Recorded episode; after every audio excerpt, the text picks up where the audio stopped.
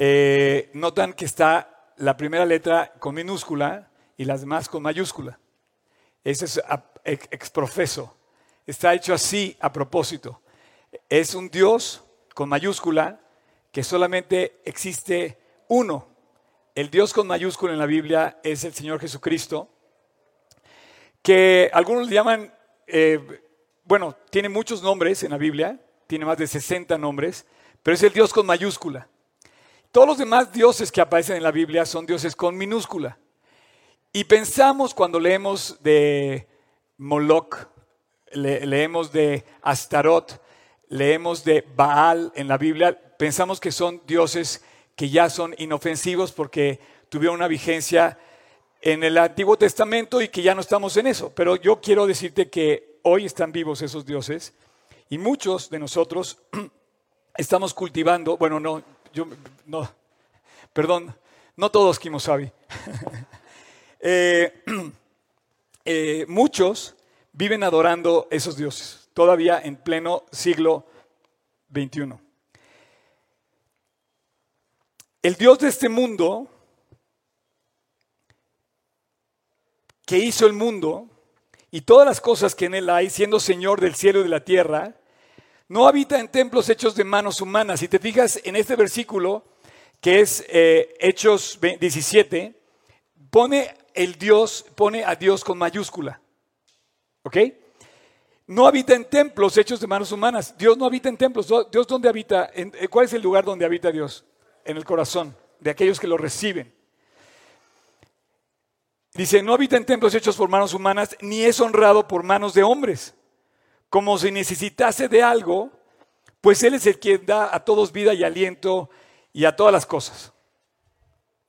El Dios a quien servimos, el Dios a que, estamos hablando hoy, es el Dios todopoderoso que hizo los planetas, hizo las estrellas, hizo los mares, los montes, los, eh, peces en el mar, las, las, bestias sobre la tierra. Pero ¿sabes lo más importante que hizo? La diferencia que yo esté eh, que mi cuerpo esté así, como está ahorita, y que yo esté tirado en el piso como un cadáver, es el aliento y la vida que Dios da. O sea que Dios al que servimos y el que vamos a hablar, trae aliento y trae vida. Hemos buscado por años cosas eh, materiales. Todos estamos buscando conseguir un nuevo coche, una mejor casa, una mejor posición, una mejor carrera, queremos ganar más, queremos comprar algo nuevo, queremos hacer algo mejor, cuando lo único que vale es la vida y el aliento. Y ese Dios es el Dios con mayúscula. Los demás son dioses con minúscula. Entonces, yo quiero pedirte que hoy en especial concentremos nuestra atención en buscar ser audaz y sabio en base a lo que la Biblia, la palabra de Dios nos dice con respecto de la visión del mundo que nos rodea, porque en este momento crítico que eh, nos empieza a contagiar el, el drama, el nervio, el pánico y todo este tipo de cosas, como si viviéramos desamparados. Pero el Dios al quien servimos es el Dios que da a todos vida y aliento. ¿Quieres vida? No te la va a dar un doctor no te la va a dar la medicina. El mejor doctor es Jesús y la mejor medicina es buscarlo en oración y depender de Él. Él es a lo que se dedica, da vida. Yo no soy nadie para condenar a nadie, decir, este va al cielo, este va al infierno, mucho menos, ¿no? Pero a través de esta, de esta serie, que a lo mejor hoy es el inicio, pero vamos a empezar a hablar en el, en el, en el, en el transcurso de los próximos domingos y vamos a transmitirlo eh, no sabemos todavía exactamente cómo, lo vamos a avisar al final. Pero a, a, través de esta serie, quiero decirte que todos los días tú le puedes estar rindiendo culto, y yo mismo también, a dioses extraños, a dioses paganos, a dioses malvados, a dioses feroces, porque a la vez que nosotros vamos por la vida, vamos tomando decisiones a quién servimos. El primer dios a que te puedo decir que estás tentado a seguir es a ti mismo. Es un dios con minúscula. Se llama el yo. Y hay una religión detrás del yo que se llama el yoísmo. Esa la inventé yo. Pero todos los días tomamos decisiones y emitimos juicios sobre la vida. Y lo malo es que en las decisiones que tomamos no nos basamos en la palabra de Dios. Por eso te decía que si creemos en la palabra de Dios como la autoridad, Tenemos que estar soportados en lo que creemos y la decisión que tomamos sobre lo que dice la palabra de Dios. Y a veces lo malo de las decisiones que tomamos y los juicios que emitimos es que tomamos juicios y decisiones en base a emociones y no en base a la palabra de Dios. Por ejemplo, tú me dices, oye, no puedes juzgar al presidente. Discúlpame, yo puedo emitir cualquier juicio que quiera hacer. O sea, no me puedes juzgar. Eh, no, no debo condenar. Condenar no puedo. Pero yo sí puedo valorar lo que tú estás haciendo. Ah, ¿eres el presidente? Ah, oye, ¿sabes que no estoy de acuerdo contigo? Sí estoy de acuerdo contigo. Yo tengo el derecho de tener mi propio juicio, mi propia decisión. Oye, Oscar, estás metiéndote en política. Mira, porque si un asunto política, de político o un asunto personal, por ejemplo, hoy vamos a hablar de muchos dioses a los que estamos sirviendo y que, y que me dice, oye, no te puedes meter en esas cosas. Perdóname, yo soy un hijo de Dios que tengo la palabra como mi autoridad y en base a lo que la palabra me ha enseñado yo puedo emitir un juicio. No una condena. Yo no soy nadie para condenar a nadie. Pero sí puedo decir, ¿sabes qué? No estoy de acuerdo con lo que hace mi primo, mi hijo, mi papá. O sea, yo puedo juzgar las obras de toda la gente que está a mi alrededor y decir, ¿sabes qué? No, no debo hacer eso. Ok, eres mi papá, pero no estoy de acuerdo contigo o eres mi papá y sí estoy de acuerdo contigo. Y tomé una decisión. Mira, una decisión es un juicio tomado en forma práctica. Por ejemplo, te voy a poner un, ejemplo burdo. Imagínate que allá mi amigo Humberto, saluda Humberto, trae a su perro. Tienes un perro increíble, tiene un perro precioso, que es un juguete precioso. No hace, bueno, no hace el menor rugido, ¿no? Ya no, no, hacen el mejor, este, nada, no hacen nada. Es un, es un juguetazo increíble que Dios les regaló. Pero imagínate que su perro fuera un perro feroz. Y, y, él, y él dice, pues yo quiero traer mi perro y lo voy a tener en la entrada. Y yo estoy de otro lado de la puerta y le digo, oye, no estoy de acuerdo. Y me dice, yo sí estoy de acuerdo. Hay dos opiniones contrarias sobre una misma cosa, que es un animal que está ladrándome o está a punto de ladrarme o está a punto de agredirme y yo tengo la decisión de decirle paso o no paso, me regreso, o sea, yo me voy a atrever a tomar la decisión de lo que voy a hacer. Y puedo guiarme por lo que dice la palabra de Dios o puedo guiarme por mis emociones. Pues ¿quién te crees? O decirle, ¿sabes qué? Hagamos algo para que todos estemos contentos, ¿no? Y yo puedo guiarme por la palabra de Dios y tengo el derecho de decidir si cruzarme la puerta o no. Y ese juicio lo emito yo. Y él también. Tú y yo tenemos esa decisión. Dios te dio la capacidad, pero cuando te formó, te dio Dios la capacidad. No me la quites porque yo sea pastor y me digas, tú no puedes juzgar algo político, algo cultural de hoy en momento. Nuestra cultura está metida en un culto a dioses extraños, paganos, feos, malos. Así es que yo tengo el derecho de opinar como creyente. Pedro lo dice de esta manera, dice, porque el tiempo es de que el juicio comience por la casa de Dios. O sea, sí puedo, lo dice también Pablo en Corintios cuando dice, el que es, el que es nacido de Dios, él, él puede juzgar y no es juzgado de nadie. Podemos emitir juicios que valoren las decisiones de lo que estamos viendo alrededor y tomar decisiones en base a la palabra que nos permitan vivir mejor. Ahora, lo que no podemos hacer es lo que dice, por ejemplo, Mateo 7.1. Mateo 7.1 dice algo que podemos malinterpretarlo, que dice, no juzguéis para que no seáis juzgados.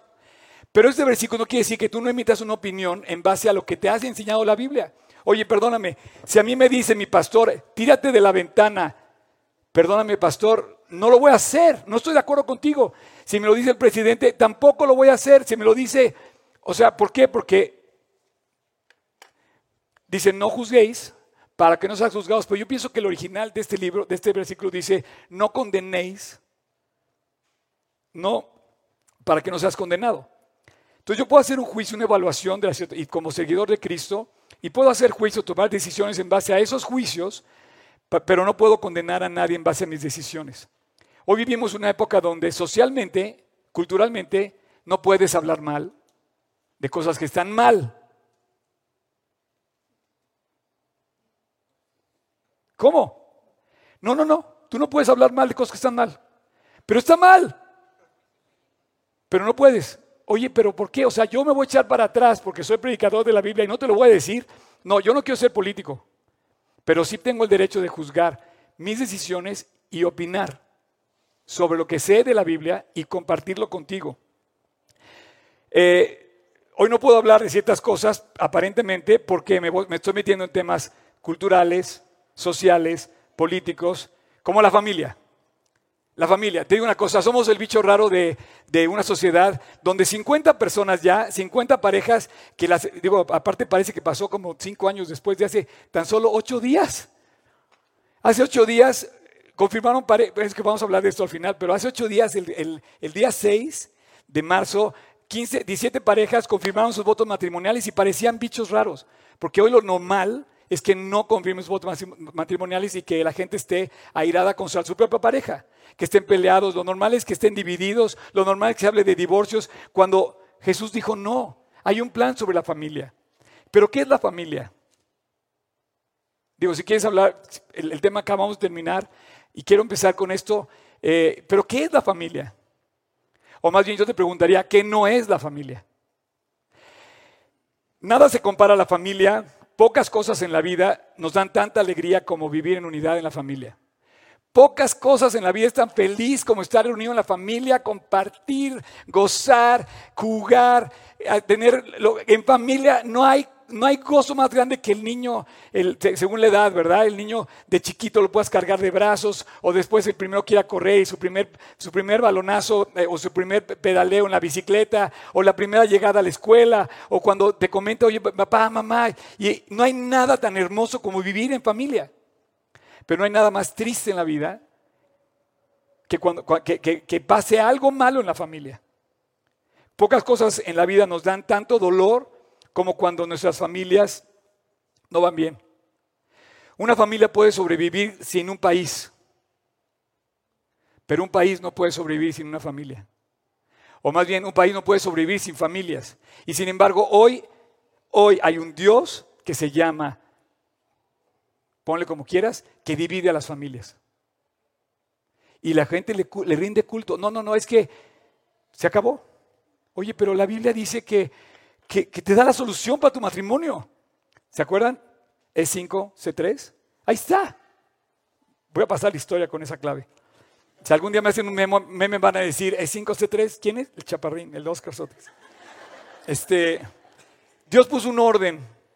Y Dios puso un orden increíble. Y quiero decirte la autoridad, el tamaño de la autoridad que tenemos en la palabra de Dios. ¿Sabes cuál es el quinto mandamiento? Fíjate, Dios en, en Hechos 20 dio 20, dio 20 mandamientos, no, perdóname. Ya estoy desvariando, perdóname. ¿Ya ves cómo me puedes corregir? Dio 10, los, supuestamente los 10 mandamientos, que no están divididos en 5 y 5. Hay una pequeña división de esos 10 mandamientos en 4 y 6. Los primeros 4 mandamientos tienen que ver con Dios. Los siguientes 6 mandamientos tienen que ver con el hombre. ¿No? Los primeros, cuatro, ¿cuáles son? Amarás al Señor tu Dios no, no, no. no te harás dioses extraños. No tomarás el nombre de Dios en vano. Y guardarás el sábado porque es el día de Dios. A partir de ahora nos vamos a reunir en sábado. Ah, es cierto. El quinto mandamiento que, que sigue después de esos, después de que tú concluyes la lista hasta el versículo 11 de capítulo 20 de Hechos, encuentras este versículo, que es el primer mandamiento que Dios da fuera de él.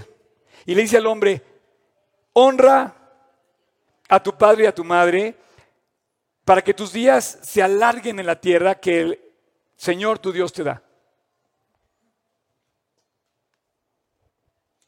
El primer mandamiento de los diez que tiene que ver con el hombre lo dice Dios con respecto de la familia. Es una señal de los últimos días que dice Dios que la familia va a ser atentado y va a haber un atentado fuertísimo contra la familia.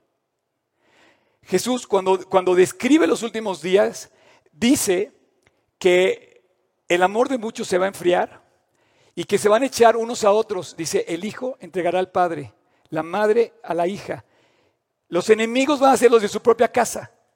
Estamos viviendo tiempos donde la familia está siendo atacada porque Dios ama a la familia, pero el enemigo no ama las cosas de Dios. Pablo en, en 2 Timoteo dice así, también debes saber esto, que en los postreros días vendrán tiempos peligrosos. ¿O oh, de veras?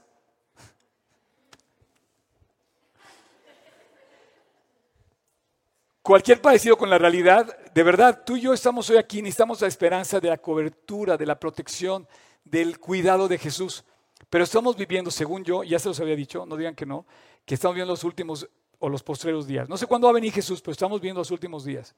Y dice Jesús, en la boca del apóstol Pablo, dice, en los postreros días vendrán tiempos peligrosos. Oye, más peligrosos que en este momento lo que estamos viviendo. Porque habrá hombres amadores de sí mismos, avaros, vanagloriosos, soberbios, blasfemos, desobedientes a los padres, ingratos, impíos, sin afecto natural, implacables, calumniadores. La Biblia dice que en los últimos días va a haber un ataque frontal a la familia. Por eso me enorgullece de una manera preciosa el saber que ya casi 50 parejas de esta célula de la Biblia han confirmado sus votos diciéndole, me afirmo para seguir adelante, corriendo esta carrera juntos hasta el fin. Que fue lo que, por cierto, firmaste el día de tu boda ante el juez. Y Dios establece el matrimonio. Dice, eh, un poquito antes, en el versículo anterior, dice, desobedientes a los padres Iba a haber un ataque en los últimos días a la familia, donde los hijos iban a desobedecer a los padres, quizá justificadamente o quizá injustificadamente. Pero Dios establece el matrimonio entre un hombre y una mujer y además como una representación física del amor entre la iglesia y el amor de la iglesia hacia Dios. Entonces dice, al ver la iglesia y al ver a Cristo, vas a encontrar un ejemplo físico entre un hombre y una mujer cuando se casan y vas a encontrar el matrimonio. Y dice, maridos, así como, tú, como Cristo amó la iglesia, ama a tu esposa. Y mujeres, dice, así como eh, respeta a tu marido, como se sujeta a la iglesia a Cristo. Entonces tú encuentras un ejemplo precioso en donde Dios te dice, ¿quieres ver cómo amo a mi gente? Voltea a ver un marido un hombre casado, creyente, con fe, voltea a ver cómo ama a su mujer y así amo yo a mi iglesia. Hay ejemplos aquí de esos. Hay ejemplos aquí de esos hombres que aman a su esposa como Cristo amó a la iglesia. Ahora te dice Jesús, ¿quieres ver cómo, cómo la iglesia ama a Jesús? Voltea a ver a una mujer creyente, una mujer de fe, cómo ama a su marido y así es como la iglesia ama a Jesús. Dios nos puso un ejemplo increíble. Cuando tú volteas a ver a una pareja que se ama, dice, así es como Cristo ama a la iglesia. Da todo por ella. Los ves de las manos. Hay una pareja que es vecina aquí de Polanco que va a mi restaurante y ya no, ya no pueden ni con su alma. Ya son personas muy mayores. Yo jamás los he visto sueltos de la mano. La escena es preciosa. Apenas pueden llegar ahí al, restaurante, pero van agarrados los dos. Y dices, qué increíble historia de amor. Ahora, el, mandamiento lo vuelvo a poner. ¿Quieres volver a poner el versículo 12? Quiero que eh, observes el orden precioso de la autoridad de la palabra de Dios. Dice, honra a tu padre y a tu madre para que los días se alargan, se alarguen sobre la tierra. Eh, no sé si vamos a hablar de los dioses, ¿no? Y vamos a hablar de los dioses que no sé si observan esto. ¿Cómo dice honra a tu padre y a tu madre? No dice honra a tu padre y a tu padre. No dice honra a tu madre y a tu madre. Pero hay un ataque frontal a la familia para decirnos que hay muchas formas de familia. Honra a tu padre y a la nueva esposa o a la nueva amante o a la nueva mujer de tu padre. O al revés. Dice, honra a tu padre, a tu madre, en donde pone perfectamente que es un hombre y una mujer las que hace una pareja. Hoy hay, un, hoy hay un movimiento para redefinir a la familia. Hay una tentación y hay un, hay un ídolo al cual le rinden culto muchas personas que también está expresado en los mandamientos que Dios da. Y en esos mandamientos, me dice Oscar, no te puedes meter en esas áreas. Oye, ¿y por qué no? ¿Le voy a tener miedo a tocar este tema? Temas como el aborto. Vamos a hablar de ese Dios, de cosas de sexo, política, drogas. Oye, Oscar, no puedes hablar de eso. Champ, te van a matar. Pues si no hablo yo, ¿quién va a hablar? Hoy, hoy no puedes hablar de lo malo y decirle malo a lo malo. Hoy tienes que decir, no, no, no, no, no. No puedes tocar ese tema, champ.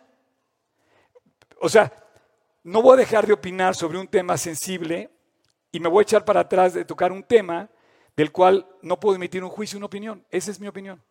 Soy tan válido. Es que eres homofóbico y tú eres bibliofóbico. ¿Sabes lo que sí soy fóbico? Al pecado. Tenemos que, tener fobia a pecar. Tenemos que tener fobia a hacer lo malo.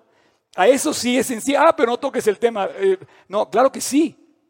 ¿Por qué no tocamos el tema de ser sensibles a lo malo y de, verdad guardar nuestra vida del mal? Hoy hay temas que parecen políticos o que pueden parecer políticos, que pueden parecer otra cosa, pero te voy a decir una cosa, aquí estamos para hablar de temas morales y sobre todo para tocar un tema espiritual. Y si este libro nos dejó Dios para tenerlo de adorno cerrado en la cabecera de tu cama y nunca abrirlo, estamos en un error y por eso vivimos como vivimos. Así es que te voy a poner un ejemplo político de un arreglo espiritual. William Wilberforce, Inglaterra, parlamentario inglés. En la época de William Wilberforce, que era la época también de Abraham Lincoln, políticamente era correcto tener esclavos. Ándale, chaparrín. Tenías derecho a tener tierras y tenías derecho a tener la propiedad de esclavos. Y hubo un hombre que dijo, ¿sabes qué? Eso está mal. ¿Cómo? Se vale tener esclavos. Y dijo, no, eso no está mal, eso no está bien, eso está mal. Y el cuate levanta la voz en base a la autoridad que es la palabra de Dios. Y William Wilberforce pasó la historia en Inglaterra por abolir la esclavitud. En Inglaterra y Abraham Lincoln en su declaratoria también la abolió para siempre. No me digas hoy que un día la esclavitud era un tema político y no, que, no había que tocarlo, porque políticamente correcto hay que, había que tener esclavos así como tenías y poseías tierra. ¿Eso estaba mal? Claro que estaba mal. Bueno, hoy hay un Dios en donde también hay esclavitud, se llama trata de personas. Y no me digas que no es un Dios actual, es una realidad y tenemos que poner esos dioses como puso el arca, ¿te acuerdas cuando entró en la casa de este, ah, se me fue el nombre, eh, cuando se, Dagón, que se caía Dagón y se le rompía la cabeza. Tenemos que romper la cabeza a este, a este Dios con minúscula, que es la trata de personas. ¿Existe la trata de personas? Sí. Bueno, Astarot, Baal, Moloch, Dagón, había, hay como 20 dioses en el Antiguo Testamento con minúsculas.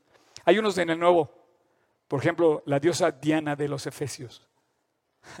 Diana también, eh, ahí entro en entredicho si estaba con mayúscula o con minúscula, su, pero creo que es con minúscula también. Así es que hoy tenemos muchos dioses y adoramos muchos dioses y le rendimos cultos a muchos dioses y tenemos temas en donde esos dioses están involucrados, no los podemos tocar porque estamos adorando a esos dioses y es intocable ese Dios. Perdóname, pero yo creo que vamos a entrar a temas donde tenemos que vivir, donde la, la Biblia nos, nos guíe y nos, y nos ilumine el camino para vivir. Éxodo 20, del 1 al 7. ¿Quieres abrir tu Biblia? Dice, Dios abrió, Dios habló estas palabras y quiero pedirte que pongas eh, la, versión contemporánea. se las cambié. Bueno, ¿quieres poner la primera, el primer versículo de Hechos 21? Perdón, pero vamos a buscarlo en, la contemporánea. Eh, dice, Dios habló y dijo todas estas palabras. Yo soy el Señor tu Dios, versículo 2. Eh, ¿No? Versículo 2, Éxodo 20.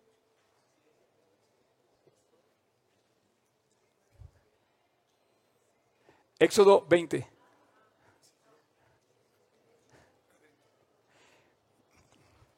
Vean qué rápido es nuestro staff de... Fíjense bien, quiero, quiero hacer una aclaración. Todas las versiones que yo ocupo en nuestras eh, eh, presentaciones, eh, usamos la versión 60 de la Biblia. Pero la versión 60 usa una referencia a Jehová como tu Dios y no sé si alguien me está escuchando o alguien llega a pensar que yo soy testigo de Jehová. Yo no soy testigo de Jehová, ni somos testigos de Jehová. Sin embargo, el nombre de Jehová está connotado hacia estos grupos, a este grupo en particular. Entonces, yo a veces sustituyo esa palabra y pongo el Señor, como lo dice la versión contemporánea. ¿Podemos usar la versión contemporánea? ¿Sí, ¿Sí les queda claro este punto? La versión contemporánea pone el nombre de eh, el Señor. Yo soy el Señor tu Dios, yo te saqué de la tierra de Egipto donde vivías como un esclavo. Dios no le gusta la esclavitud. ¿Estamos de acuerdo? ¿Estamos de acuerdo con William Wilberforce? ¿Qué tal si tú eres el William Wilberforce de hoy? Yo espero que sí. No tendrás dioses ajenos delante de ti. No te harás imagen ni semejanza alguna de lo que está arriba en el cielo, ni debajo de la tierra, ni en las aguas debajo de la tierra. No te inclinarás a ellas, ni las honrarás, porque yo soy el Señor tu Dios, fuerte, celoso, que visito a los hijos a su maldad, la maldad de los padres, que visito en los hijos la maldad de los padres que me aborrecen hasta la tercera y cuarta generación, pero trato con misericordia infinita a los que me aman y cumplen mis mandamientos. El versículo 7 dice, no tomarás en vano el nombre del Señor tu Dios, porque no, porque yo el Señor no consideraré inocente al que tome en vano el nombre de Dios. Esto, este, este versículo, el 7, se me hace muy significativo. ¿Cuánta gente eh, no toma en vano el nombre de Dios? Yo, te pido que no, vayamos a caer en esta intención de esta eh, de, de, algunos de nosotros el que no tomemos en serio el nombre de Dios. Llegó el momento hoy, 15 de marzo de 2020, 2020, de tomar en serio el nombre de Dios, no tomarlo en vano. Este versículo dijimos, no, yo tomo en vano. Tú no sabes cuántas veces tomas el nombre de Dios en vano. Por ejemplo, eh, el día de hoy, el presidente Trump declaró un Día Nacional de Oración en todo Estados Unidos. No está tomando en vano. Sin embargo, tú y yo podemos tomar en vano y nos, nos puede sobrecoger la angustia sobre la situación pensando en que Dios no tiene el poder suficiente para parar la mortandad. No hay milagro pequeño en la Biblia. Explícame cómo abrió el mar rojo. Explícame cómo les dio el maná del desierto. Explícame cómo levantó a Lázaro. Explícame cómo curó la mortandad de las serpientes. Explícame cómo iba una columna de fuego en la noche. Cómo le daba sombra en el día. Explícamelo. Cómo sacó agua del desierto. Bueno, ¿cómo puede parar este virus en México si tú no tomas el nombre de Dios en vano? Tú puedes parar eso. Tú sí tienes la solución. Yo también. Pero la Biblia dice que si se humilla mi pueblo sobre el cual mi nombre es invocado y orar y buscar en su rostro, dice Jesús, y se convirtiera en sus malos caminos, o sea, y no anduviéramos con rodeos, entonces yo iré desde la tierra, perdonaré sus pecados y sanaré su tierra. Yo no sé si Dios nos está dando chance a los mexicanos, después de que hemos llevado 471 días en oración por México con nuestra campaña de oración, que nos estuvimos preparando y nos dice, oye, ya pasó en Canadá, ya pasó en España, ya pasó en Italia, ya pasó en Israel, ya pasó en China, ya pasó acá. Ahí se les viene. Oren. Oren. Despierten, iglesia. Tenemos que despertar. Te lo pido en favor. no puedes tomar el nombre de Dios en vano. Ah, no, la oración es para después. Tengo que ir a ver al doctor. Tengo que vacunarme contra la... No tenemos vacuna. Mi intención con esta nueva serie es estudiar ¿De cuántas veces, de cuántas formas, de cuántas maneras tomamos el nombre de Dios en vano? Dice, no tendráis dioses ajenos. Vemos como los falsos dioses que tropezaron con el que hicieron tropezar al pueblo de Israel en el Antiguo Testamento siguen siendo piedra de tropiezo en nuestra actualidad para nosotros. Tenemos que pensar, tenemos que actuar, tenemos que hablar lo que hemos aprendido en la Biblia. Y te digo una cosa, hay muchos creyentes muy buena onda, muy bien intencionados, que coquetean tomando el nombre de Dios en vano. Hay, clientes muy lindos que viven a media su vida cristiana. que no vivimos al 100, tenemos que vivir al 100 y coqueteamos con el mundo. ¿Por qué? Porque en lugar de vivir en la palabra, vivimos en emociones. Ah, no es que me ofendió. Espérame, la Biblia dice que no puedes vivir ofendido. Entonces, cuando vivimos en emociones, vivimos bajo la influencia y la adoración de un Dios, no sé cuál sea. Orgullo, amor propio, egoísmo, necedad. Ponle nombre, you name it. Pero hoy en día tenemos que dejar de coquetear con las emociones y vivir en la palabra, afianzados en la palabra. Aquí entran las emociones donde políticamente no puedes tocar, no puedes ofender eso. Oye, ¿por qué me ofendes tú a mí? Lo que va de acuerdo con la cultura no va de acuerdo con la palabra de Dios. Eso lo podemos que, tenemos que poner, valorar realmente. Hoy más que nunca debemos estar completamente de acuerdo con la palabra de Dios y tenemos que tomar decisiones y emitir juicios en base, a lo que, dice la palabra de Dios. Y tenemos que crecer en la palabra, tenemos que conocer más la palabra y tenemos que empezar con esta premisa que el libro que tienes en tus manos es tu más grande tesoro.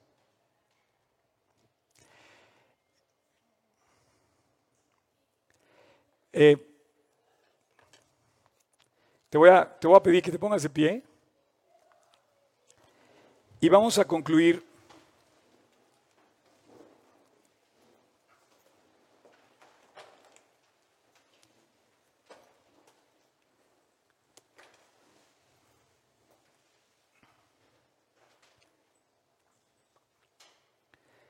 Vamos a concluir esta,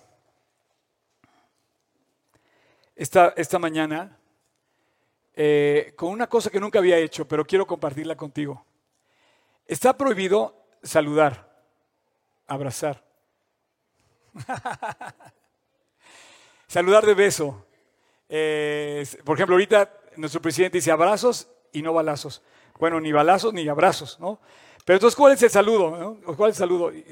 aquí, acá, este, yo, yo ahorita les voy a decir cuál es mi saludo, ahorita les digo cuál es mi saludo ahora, porque yo era de los que abrazaban.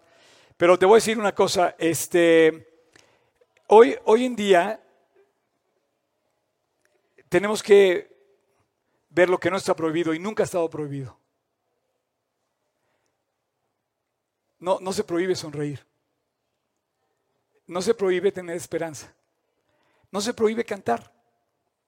No está prohibido, por supuesto, orar. Nadie, nadie te ve cuando oras. Solo el que está sentado en el trono del poder eterno. Dios le dio vida a los países, a los planetas, perdón, a los planetas y a las estrellas. Pero Dios, Dios te dio vida a ti. Tú vives porque Dios quiere que estés vivo. Tu corazón late porque Dios quiere que lata. Ayer me hicieron un amigo, un amigo del campamento, por cierto, quiero ser breve, me hicieron un, un chequeo médico. Y me sentí tan honrado porque un jovencito de hace 13 años era compañero, era un campero mío del campamento hace 13 años, hoy es un médico de 30 años, cardiólogo, pediatra. Fui a ver un chiquillo, ¿no? Y cuando me entrega mi resultado de TOC, me dice, oye Oscar, te hice una evaluación, me dice, tienes el 5.4% de un paro cardíaco. Posibilidad de, de un problema cardíaco. Y yo le dije, ¿eso es mucho? ¿Eso es poco? Me dice, bueno, no hay, nadie que, no hay nadie que tenga cero. Todos desde que nacemos vamos a morir. Y el porcentaje de que tengamos un paro cardíaco, pues algunos lo tienen más alto, lo tienen menos, pero todos tenemos un... Tú, tú, tú que me estás oyendo, tienes un porcentaje de chance de morir por paro cardíaco. El mío es el 5.4 al, día de ayer. Y bueno, yo te quiero pedir que te des cuenta que solo hay una persona que te puede salvar y pueda permitir que ese corazón siga latiendo ahorita, mañana, con coronavirus, sin coronavirus, que siga y que siga latiendo hasta que Él diga, se acabó, ya te vienes conmigo. Jesús dice, porque de tal manera amó Dios al mundo que ha dado a su Hijo unigénito, para que todo aquel que en Él cree no se pierda, mas tenga vida eterna. Y da, un ejemplo increíble en, Juan. Eh, dice, habló del viento y dice, así es, así es el nacido del Espíritu, como el viento.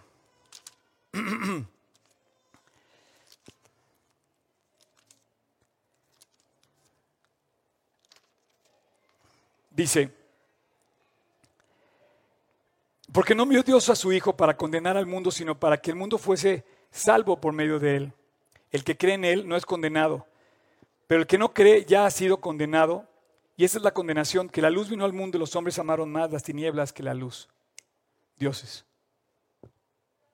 Amaron más a sus dioses que a la luz, porque sus obras eran malas. Un poquito antes, le dice Nicodemo, ¿cómo puede hacerse esto? ¿Pueden hacer un hombre viejo otra vez en el vientre de su madre? Le, dice Jesús, de cierto, de cierto te digo, que lo que sabemos hablamos y lo que hemos visto testificamos, pero no recibís mi testimonio. Si, os he dicho cosas terrenales, ¿cómo queréis que os diga cosas celestiales? Y dice, nadie subió al cielo sino el que descendió del cielo, el Hijo del Hombre que está en el cielo. Y como Moisés levantó la serpiente en el desierto, así es necesario que el Hijo del Hombre sea levantado para que todo aquel que en él cree no se pierda, mas tenga vida eterna. En el Antiguo Testamento, Dios le dijo a Moisés, haz una serpiente de bronce y ponla sobre un asta, que yo creo que pudo haber sido una cruz. Y la tomó y le dijo, el que le pique la serpiente y voltea a ver la serpiente de bronce, va a sanar seguramente le dijeron, estás loco. necesitamos la medicina, necesitamos el antídoto contra las serpientes. Está muriendo la gente por las serpientes. Si tú lees números 21 te vas a dar cuenta de la, escena. La gente moría por la maldad del hombre, le picaban, los, le picaban los, los, los creyentes, le picaban las serpientes y había mortandad. Hoy se llama diferente, pero es una mortandad también que anda suelta por ahí. Nos empieza, y empezamos a tener miedo, ¿qué va a pasar? Y dice, si volteas a ver la serpiente de bronce como en el desierto, y le dice Dios, así también, como levantó Moisés la serpiente en el desierto, así es necesario que el Hijo del Hombre sea levantado para que todo aquel que en él cree no se pierda, mas tenga vida eterna. Cierra tus ojos. Padre, muchas gracias por esta mañana y gracias por darnos la oportunidad de compartir tu palabra. Son muchas cosas que quiero decir, pero hay una sola importante. Señor, tenemos que hacer la paz contigo. Yo te pido para que todos aquí, en primer lugar, tengamos muy claro que servimos al Dios de los cielos, al Dios de dioses, al Rey de reyes. Y sácanos, Dios, de esos cultos a los que podemos caer sin darnos cuenta, en donde el enemigo quiere llevarnos cultos que nos han hecho mal, dioses que hemos seguido, fruto del egoísmo, del amor propio, del orgullo y de la maldad. Dioses que hoy están vivos, como el alcohol, las drogas, la mala información sobre tantas cosas, Dios. Bendice esta serie que vamos a hablar, Dios, y bendice lo que vamos a hacer a, partir de esto para que sepamos más de tu palabra y nos dejemos guiar por tu palabra. Pero hoy si tú estás escuchando mi mensaje, yo quiero hablar contigo, vamos a hacer una oración. Y te quiero pedir que asegures que el Dios de la vida, el Dios de Jesús, que vino a la cruz a darte vida, a morir por ti y por mí, esté morando en tu corazón. Y si tú quieres en este momento, yo voy a hacer una oración y quiero pedirte que, que le pidas a Dios, que voltees a verlo, que le pidas en oración para que te salve, te perdone y te limpie. La mortandad viene, tenemos que estar a salvo y cuidarnos. Así que si tú quieres ahí en silencio, pídele perdón a Dios.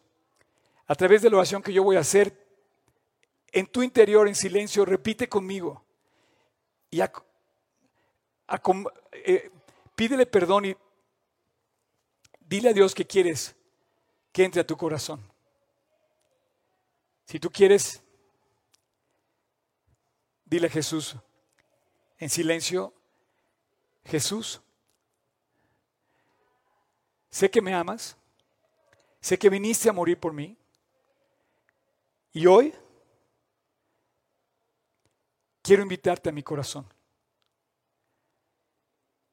Te tengo que pedir perdón y te quiero pedir perdón. Perdóname mis faltas, perdóname las cosas que he hecho mal. Yo sé que pagaste en la cruz por ellas. Te entrego esto, Dios, y te pido que me cambies. Entra en mi corazón, Jesús. Cámbiame y lléname. Y te pido que a partir de hoy yo camine por la vida confiando en lo que tú hiciste por mí en la cruz, sabiéndome redimido, perdonado y salvado. Y que la única posesión que realmente tengo, que tú me das, es la vida eterna que tú conquistaste por mí en la cruz. Te recibo hoy en mi corazón, Jesús, como mi Señor y como mi Salvador personal. Te lo pido en tu precioso nombre, Jesús. Amén. Ok.